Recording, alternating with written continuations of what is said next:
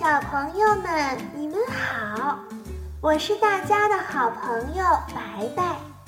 今天我给大家带来的故事是《斑马的房子》。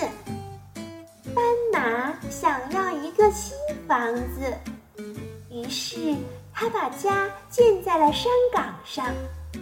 但是在高处，风实在太大了。于是又把房子建在了海边的沙滩上，但是海边的浪实在太高了。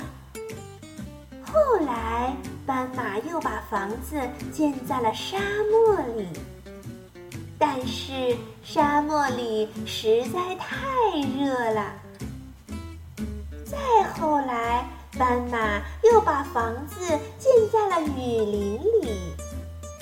但是雨林里的邻居们真的好吵哦。斑马叹了一口气：“我能把房子建在哪里呢？”